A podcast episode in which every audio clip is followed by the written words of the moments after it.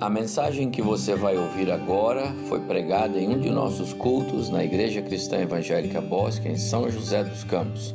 Ouça atentamente e coloque em prática os ensinos bíblicos nela contidos. A Deus demos glória por seu grande amor, seu Filho bendito por nós, todos deu. Amados irmãos, que hino precioso que hino precioso. Sabe por quê? Porque ele tem tudo a ver com o que eu quero compartilhar com os irmãos nesta manhã. Por nós, to todos deu. Esta expressão por nós, por nós, ela é muito preciosa. Para nós significa simplesmente no lugar. No lugar. Mas quando Jesus usava esta expressão que a Bíblia traduz por nós, ele queria dizer muito mais. Ele queria dizer que ele veio a este mundo para dar a sua vida no nosso lugar, para morrer por nós, porque nossa morte não seria capaz de resolver o problema do pecado. Esse por não é só no lugar, esse por nós tem um sentido maior. E eu quero falar exatamente aos irmãos neste domingo, por duas vezes, agora pela manhã e à noite, em duas doutrinas bíblicas que pouco nós falamos sobre ela, até porque os nomes dessas doutrinas, eles não aparecem claramente na Bíblia, nem repetidamente na Bíblia. Mas são duas doutrinas profundas do cristianismo, são alicerces, e nós estamos falando nesses últimos cultos é, sobre as doutrinas fundamentais, onde a nossa fé se alicerça, onde é que eu coloco a minha convicção. Por quê? Eu tenho lido este livro, não sei quantos irmãos conhecem, é pequeno, antigo, do, White Pentecoste, um dos pastores do século passado mais é, é, teológicos que eu conheço, profundidade ao escrever. E ele trata aqui das doutrinas fundamentais da fé, a sã doutrina, a verdadeira doutrina. E ele trata de todas elas. Ele relacionou 32 doutrinas, pregou na igreja dele lá nos séculos passados e depois ele escreveu um livro. E eu tenho lido e relido e é muito precioso. Hoje eu quero falar com os irmãos sobre a doutrina bíblica da substituição e à noite a doutrina bíblica da imputação. Então, os meus irmãos contadores não percam o culto da noite, porque imputar é um termo técnico contábil que fala que é traduzido por lançar, debitar. Tá bom? Mas isso é para a noite. De manhã eu quero falar sobre a doutrina bíblica da substituição. Vamos ler Isaías capítulo 53, já viram, não é? É ali que o profeta Isaías colocou de maneira bem clara o que é essa doutrina bíblica cujo nome não aparece, substituição, não aparece nas páginas da Bíblia. Nos 66 livros você não vai encontrar a palavra que Jesus é, é, pregou a doutrina da substituição, mas que ele foi o nosso substituto na cruz, isso não há dúvida. Isaías tratou sobre isso 700 anos antes de Jesus encarnar-se. Isaías capítulo 53. Vamos ler? Eu leio aqui, os irmãos acompanham. Isaías 53: Quem creu na nossa pregação e, quem, e a quem foi revelado o braço do Senhor? Porque foi subindo como renovo perante ele, como raiz de uma terra seca, não tinha aparência nem formosura. Olhámo-lo, mas nenhuma beleza havia nos, que nos agradasse. Era desprezado. Você não tira o foco de Jesus agora, tá bom? Era desprezado. O seu Jesus foi desprezado. Era desprezado e o mais rejeitado entre os homens. Homem de dores e que sabe o que é padecer, o seu Jesus sofreu. E como um de quem os homens escondem o rosto, e todos esconderam o rosto dele, era desprezado e dele não fizemos caso. Versículo 4, olha a substituição. Certamente ele tomou sobre si substituiu-nos, as nossas enfermidades e as nossas dores levou sobre si. E nós o reputávamos por aflito, ferido de Deus e oprimido, mas ele foi traspassado pelas nossas transgressões. Olha o nosso substituto carregando o que não era dele, e moído pelas nossas iniquidades.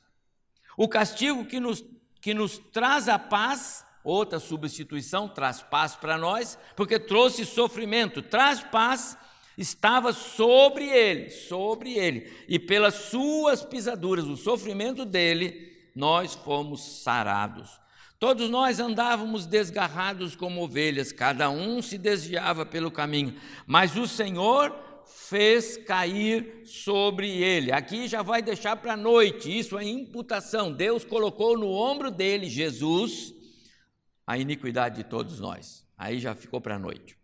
Ele foi oprimido e humilhado, mas não abriu a boca. Como cordeiro foi levado ao matadouro, tudo no nosso lugar. E como ovelha muda perante os seus tosqueadores, ele não abriu a sua boca. Por juízo opressor foi arrebatado. E da sua linhagem, quem dela cogitou? porquanto foi cortado da terra dos viventes, por causa da transgressão do meu povo, foi ele ferido.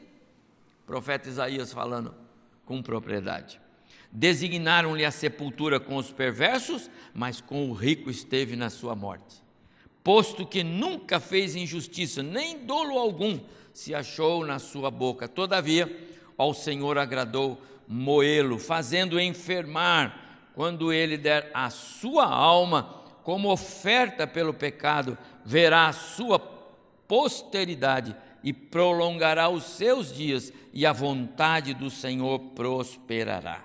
Ele verá o fruto do penoso trabalho de sua alma e ficará satisfeito. Esses somos nós, satisfeitos conosco. O meu servo, falando de Cristo, o justo, com o seu conhecimento, justificará a muitos porque levará as iniquidades deles sobre si. De muitos, não de todos. Jesus não morreu por todos, ele morreu porque os que iam sendo ser salvos. Por isso, eu lhes darei muitos. Isso é a palavra de Deus. Deus vai dar muitos para o seu filho Jesus como presente pelo seu sacrifício na cruz.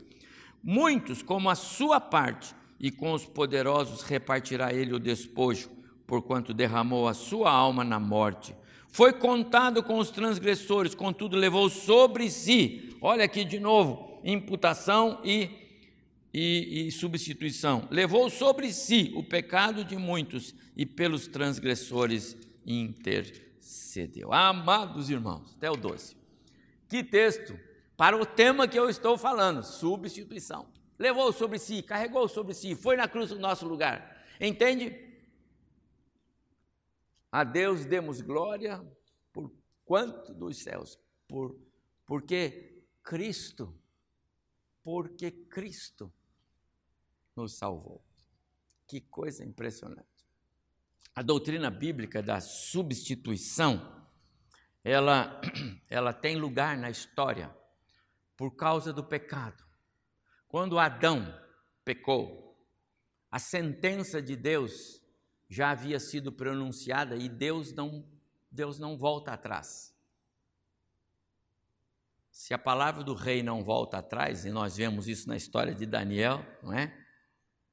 História dos, dos amigos de Daniel, na história de Esther, não é? A palavra de rei não volta atrás. E por que, que a palavra de rei não volta atrás? Porque o rei era a autoridade máxima. E de onde é que eles se inspiravam nisso? No próprio Deus, porque Deus não mente, não pode mentir, como Paulo escreveu. Deus não se arrepende do que diz e do que faz, não existe essa possibilidade. A palavra bíblica precisa ser, ser a tradução bíblica precisa ser re, revista por nós, a tradução. Porque Deus não se arrepende, não tem como, Ele é onisciente, onipresente, Ele sabe todas as coisas, Ele é soberano, Ele conhece a história. Então, o Adão precisava ser punido. E como a punição era morte, o Adão precisava morrer. Porque Deus disse: o dia que dessa árvore comerdes, certamente morrerá. Morrendo, morrerás. Morrendo espiritualmente, porque vai separar de mim, vai morrer fisicamente, porque você não vai aguentar viver nesse corpo que eu fiz sem agora a santidade, sem agora a pureza de alma, sem agora a minha presença em você. Você não vai, vencer, vai viver, Adão. Por isso, não peque. Mas o Adão pecou. E, portanto, agora a punição precisa vir. E eu, de novo, vou dizer: Deus não tem meio termo. Pecado é pecado e precisa ser punido. E então, a sentença estava determinada. Como conciliar no coração do nosso Deus o Deus Criador, misericordioso, amoroso, benigno, longânimo, escreve Pedro sobre isso. Deus não é tardio em cumprir a sua palavra, mas ele é longânimo, misericordioso, e não e a vontade dele é que nenhum se perca, mas que todos cheguem ao arrependimento. Não é assim? A vontade, não o plano. Porque se o plano de Deus fosse salvar o mundo inteiro, não teria inferno. Mas não era plano. Essa é a vontade. E a vontade de Deus nós quebramos. Você e eu quebramos a vontade de Deus todos os dias. A vontade de Deus é que nós tenhamos uma vida santa, honesta, que não falemos mentira, que não pratiquemos imoralidade, impurezas e que sejamos fiéis, que tiver, tenhamos tempo de comunhão com Ele, diária, orar e temos. A gente faz isso tudo? Não. Então a vontade de Deus você quebra a cada segundo na sua vida. Mas o plano de Deus não. Aí perguntar para o Jonas: o plano de Deus, aquilo que Deus determina, você não quebra, porque Ele não permite. Portanto, não era plano salvar o mundo todo, era vontade, escreveu Pedro lá no, na sua carta. E então, como conciliar o amor, a misericórdia, a longanimidade com a justiça, a retidão, o Deus que é justo? O projeto de Deus previa Ele mesmo, na pessoa do seu filho, cumprir na cruz aquilo que homem nenhum, ser humano nenhum, adâmico nenhum poderia cumprir: pagar o preço, morrer sem ser um pecador. Qual era o projeto? Jesus. Então fazia parte dos planos eternos estava no coração de Deus uma cruz, desde a fundação, desde a eternidade passada de Deus, antes da fundação do mundo.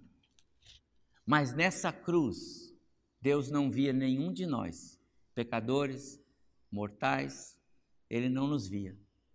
Ele via o seu próprio filho Jesus. Amados, aí está a doutrina bíblica da substituição. Foi isso que Deus colocou na mente no coração do profeta Isaías quando ele escreveu o capítulo que nós acabamos de ler. Ele foi e tomou sobre si, quem? Jesus. Os meus. Mas quando Isaías escreveu isso? 700 anos antes de Jesus vir a este mundo. Amados irmãos, a Bíblia é a palavra de Deus, inerrante plenamente inspirada. Sempre a palavra de Deus não é simplesmente atual, ela é a palavra de Deus. A palavra de Deus não tem atualidade, a palavra de Deus é o que ela é, eterna. Não precisa de retoque, não precisa de atualização, não precisa de nada. O que precisa só é os tradutores não colocar palavras que não sejam aquelas que transmitem a verdade bíblica. Por isso que você não pode ler um versículo e achar que aquele versículo está contradizendo a Bíblia. Olhe no todo. Se você tem dúvida, pense no contexto bíblico, pense na mensagem de Deus E aí você vai ver, não, o tradutor não foi feliz naquela palavra. Por isso que hoje nós temos nova versão transformadora, nova versão internacional, a Bíblia tradução brasileira, a, a, a linguagem, nova linguagem de hoje, Bíblia de estudo, tem tantas Bíblias e as que nós usamos do Almeida Revista Atualizada, corrigida. Por que todas essas traduções? Porque eles estão indo buscar nos originais.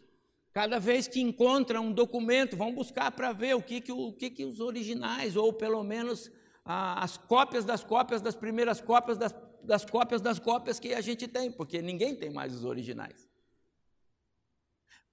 A palavra de Deus é a palavra de Deus.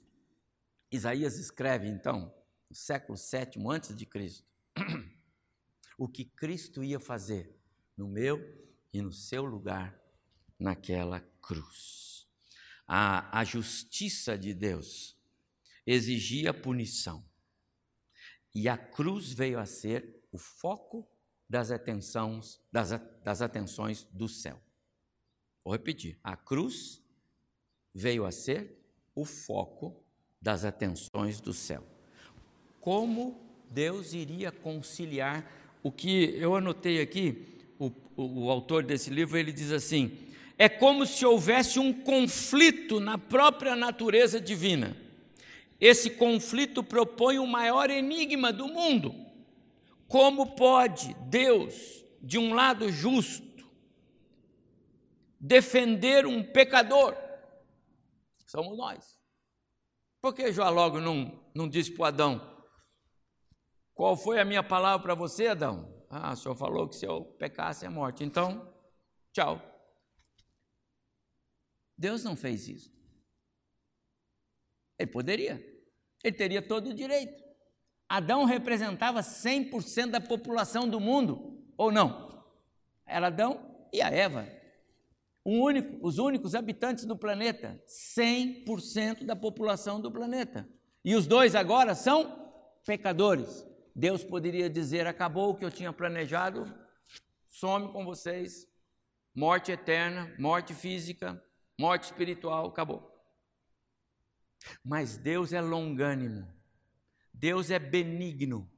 A bondade de Deus, a sua misericórdia, o seu amor pesam muito no seu trato conosco. E ele encontrou um meio, e é isso que o autor desse livro fala. Como poderia Deus ser fiel e justo em relação a si mesmo, a sua palavra, ao seu caráter,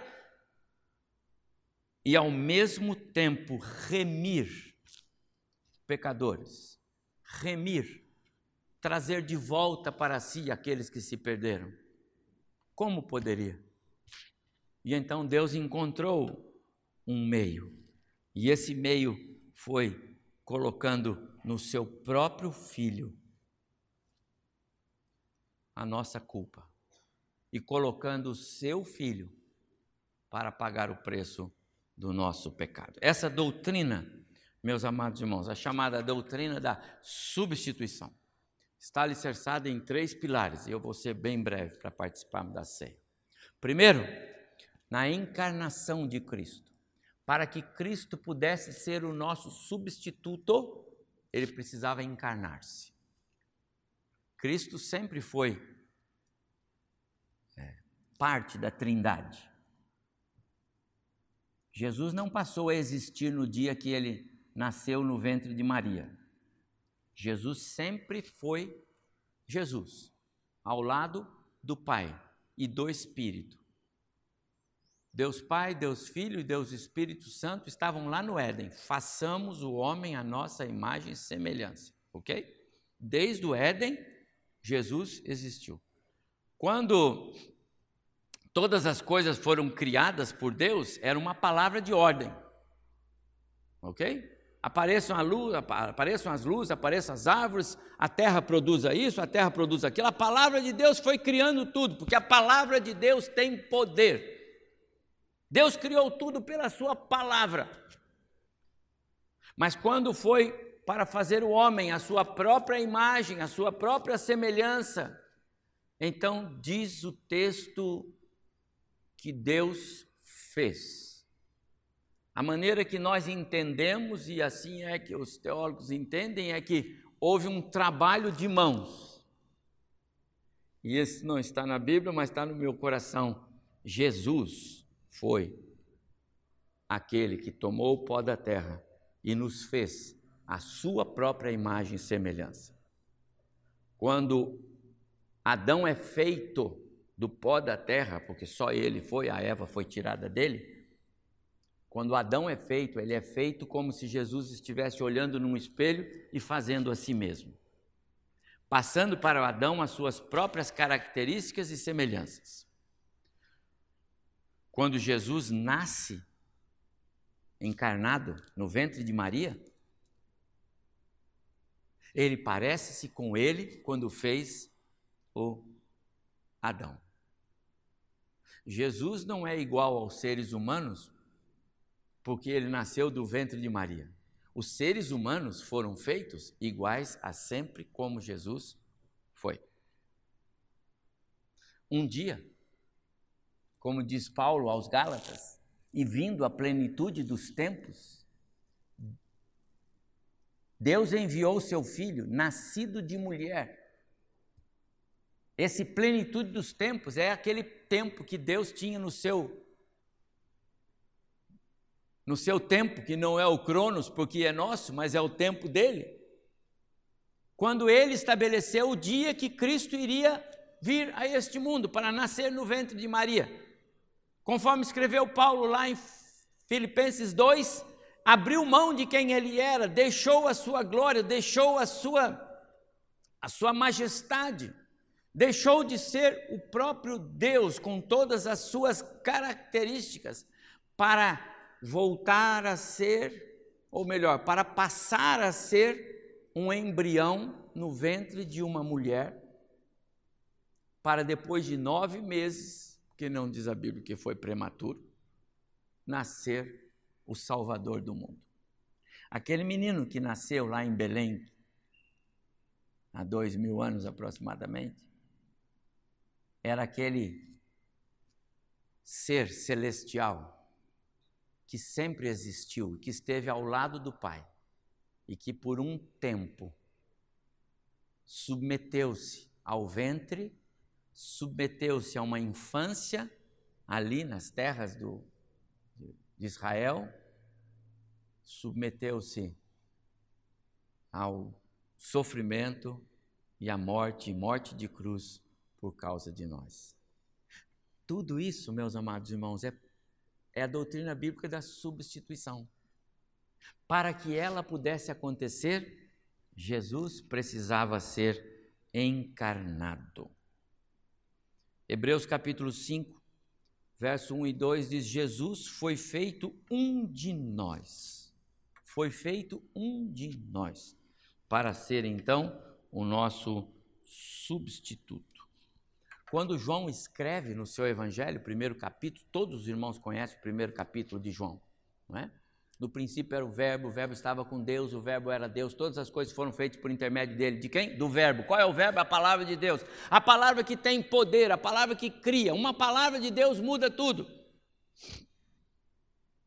E o e, esse, e essa palavra criadora, esse verbo criador, esse verbo para o qual todas as coisas foram feitas e por intermédio de quem elas foram feitas e para quem foram feitas, esse verbo, no verso 14, diz: E o verbo se fez carne e habitou entre nós. Agora é Jesus. A palavra criadora de Deus é o próprio Jesus, que agora em João 1,14 é Jesus. Se tornou carne habitou entre nós, cheio de graça e de verdade, e vimos nele a glória do Pai. Jesus. A doutrina da substituição, ela tem princípio na encarnação de Cristo. Em segundo lugar, a doutrina da substituição, ela está alicerçada na identificação de Cristo. Não adiantava ser um ser celestial entre nós, não faria diferença, concorda?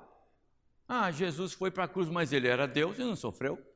Jesus foi é, açoitado pelos guardas, mas ele era Deus, ele não sofreu. O Coitado do diabo que levou Jesus para o deserto para, lá, para ser tentado. Mas ele era Deus, Deus não pode ser tentado. Coitado do diabo, perdeu tempo. Errado. O mistério da dupla é, vida de Cristo como 100% Deus e 100% homem nós vamos carregar conosco para a eternidade. Mas podem acreditar, Jesus foi 100% homem, nascido de Maria.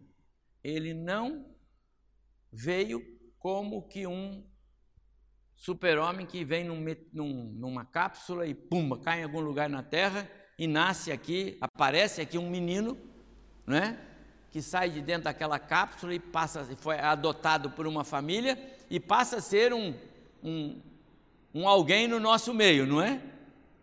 Esse é o super-homem, mas esse não é Jesus. Jesus tem todas as características humanas.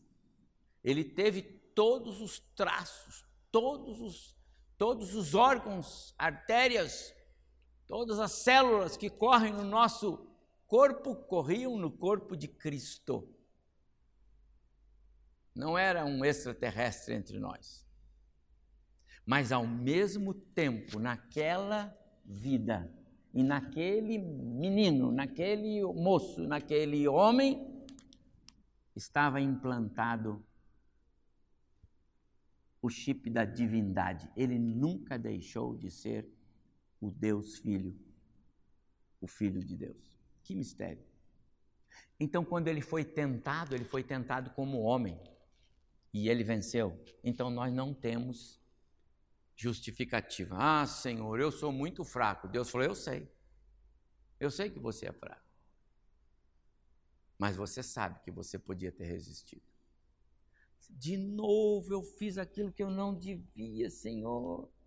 E Deus vai dizer para você: Eu sei que você fez de novo o que não devia, mas você sabe que você poderia não ter feito. Você sabe que você poderia ter tirado o seu olho daquilo no começo e você não tirou. Você sabe que você não deveria ter ido lá e você foi. Você sabe que não deveria ter feito esse negócio e você fez. Você não me perguntou, aliás, você não consultou nem o seu pastor, nem as famílias mais maduras que você, você não consultou, você fez aquilo que o seu coração queria e o seu coração é enganoso e você sabe disso. Jesus foi semelhante a nós, igual a nós sujeito às mesmas tentações, aos mesmos. Mas ele mostrou-nos que é possível. Tudo isso, meus amados irmãos, faz parte da doutrina bíblica da substituição para mostrar que Cristo identificou-se conosco.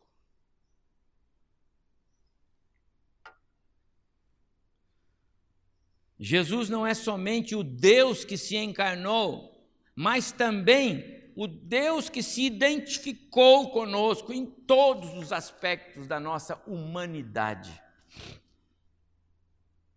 Abriu mão de quem era, conforme eu mencionei Paulo aos Filipenses. Deixou a sua, não fez conta de ser igual a Deus, não obstante ele é o próprio Deus, pelo contrário, ele abriu mão. Quando os discípulos perguntavam para ele, Senhor, isso, quando vai ser? Ele falou, não sei, só o Pai que sabe. Mas o Senhor e o Pai são um, o Senhor falou lá atrás, ele falou, mas isso eu não sei. Jesus não mentia. Ele estava é, é, tolhido de várias das suas dos seus atributos por uma decisão própria dele para ser igual a eu, a mim, perdão, a mim e a você. Eu e você e Cristo nos identificamos na vida dele. E a doutrina bíblica da substituição parte desse princípio. Só quando o substituto tem a mesma característica. E nesse ponto nós vamos para o terceiro ponto, que a doutrina bíblica da substituição ela se alicerça na encarnação de Cristo, na identificação dele conosco e na separação. Quando os sacerdotes foram escolhidos para serem aqueles que iam ministrar ao povo e falar com Deus pelo povo, eles foram separados para esse ministério. Eles foram separados para exercer esse papel. E nós vemos isso na história de Israel. E Jesus foi o nosso sacerdote. E é, conforme João escreve, ainda é. Ele ainda intercede por nós. João, primeira carta de João, capítulo 2, verso 1. Ele ainda é o nosso advogado, aquele que intercede, aquele que está diante do Pai por nós, separado para essa função. Cristo veio a este mundo, encarnou-se, mas ele foi separado. Ele não pecou, ele não teve contato com o pecado no sentido de ser contaminado por ele, separado. Separado.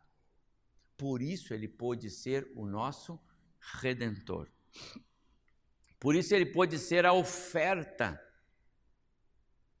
por nós naquela cruz, sem mácula, sem defeito, sem pecado, e apresentado a Deus. Assim era. Quando Israel vivia no tempo do, dos sacrifícios, a, a oferta não podia ser um animal qualquer, já adoentado, não. Já com muita idade, não. Havia necessidade da perfeição. Cristo foi perfeito na cruz, no meu e no seu lugar. Separado. Vou terminar com a forma como comecei. Mateus 20, 28. Pode olhar, por favor. Mateus 20, 28.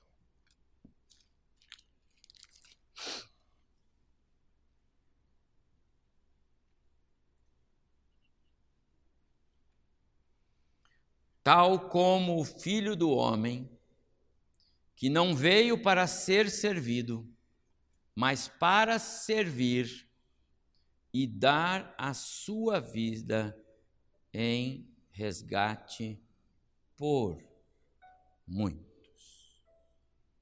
Lembra dessa preposição? Por muitos. Para nós, o por é só em lugar, né? Só isso. Não quer dizer mais nada. Pode pôr aí, pastor, para dar a sua vida no lugar de muitos. Pronto, está resolvido? Não, não, não. É muito mais do que isso. Quando Jesus disse isso, e aquelas pessoas que estavam lá ouvindo ele falar, eles entenderam outra coisa. Ele veio a este mundo em lugar de muitos que teriam de dar as suas vidas e ele deu as suas vidas por aqueles cujo ato de doação não teria nenhum valor. É mais. Ele não veio simplesmente para dar o lugar, para dar a vida por. Ele veio para fazer algo que, se nós quiséssemos, não conseguiríamos fazer, porque não teríamos como fazer, mas ele fez.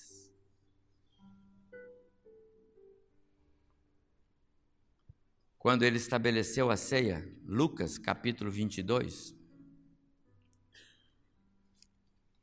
versículo 19. Lucas 22, 19. E tomando um pão, tendo dado graças, o partiu e lhes deu, dizendo: Isto é o meu corpo que é oferecido por vós. De novo, a mesma preposição, e quer dizer muito mais do que no lugar. O meu corpo é oferecido no seu lugar, porque o seu corpo não serviria. Mesmo que você quisesse, mesmo que você quisesse, e mesmo que juntasse um grupo enorme de pessoas bem espirituais, bem maduras, bem. Não resolveria o problema. Teria que ser o corpo dele. Isto é o meu corpo, que é oferecido por vós. Semelhantemente, depois de cear, tomou o cálice. Este cálice é o cálice da nova aliança no meu sangue derramado em favor, por vós. Mesma coisa. porque o seu corpo, a sua oferta, o melhor de você, não resolveria o problema do pecado diante de Deus. O nosso substituto é Jesus. Quando você pegar o pão hoje, o pãozinho, o cálice, aí você vai olhar para ele e falar: Jesus, obrigado, porque o Senhor foi lá no meu lugar. Obrigado, porque o Senhor é o meu substituto. O Senhor me substituiu. E se você já consegue entender isso, meu prezado irmão, você que me ouve em casa, se você já consegue entender que Jesus é o seu substituto naquela cruz, é porque a salvação já é uma realidade na sua vida. Porque quando as pessoas não conseguem entender que Jesus é o seu substituto, a salvação ainda não ocorreu. Tem que orar, tem que pedir, Deus, tem misericórdia de mim. Eu estou aqui, mas ainda não sou salvo. Eu, eu pertenço a esse grupo, Senhor, mas eu ainda não entendo Jesus como o meu substituto. Fala comigo, Senhor, porque eu preciso entender. Porque só é salvo aquele que entende que Cristo é o seu substituto naquela cruz. Então, Isaías, e eu vou terminar com Isaías. Então, Isaías disse: Ele tomou sobre si as nossas enfermidades e as nossas dores levou sobre si, verso 4 de 53 de Isaías. Foi traspassado pelas nossas transgressões, ele por nós. Moído pelas nossas iniquidades. O pecado, perdão, o castigo que nos traz a paz pesou sobre ele e pelo seu sofrimento nós fomos sarados. Meu prezado irmão, não deixe que participar da ceia do Senhor nesta manhã seja apenas mais um ritual, porque é, mas não deixe que seja apenas mais um ritual, mas que seja para você uma renovação dos seus compromissos de fidelidade. E fidelidade significa dizer ser fiel ao meu Deus, aqui e agora, em casa daqui a pouco, amanhã no trabalho, depois de amanhã nos afazeres, nos negócios, na criação dos meus filhos, na educação do meu lar, no trato com o pecado, ser fiel a Deus. Ser fiel a Deus não é dar dízimo. Ser fiel a Deus não é vir à igreja. Isso faz parte da nossa fidelidade. Ser fiel a Deus é viver o Evangelho como Cristo e com Cristo a cada momento, porque Ele deu a vida dele por nós. Se você entende que Ele é o seu substituto, então Ele deu a vida dele por você. E você tem um lugar no céu. Que bom, glória a Deus. Então vivamos o Evangelho à luz do que a palavra de Deus nos ensina.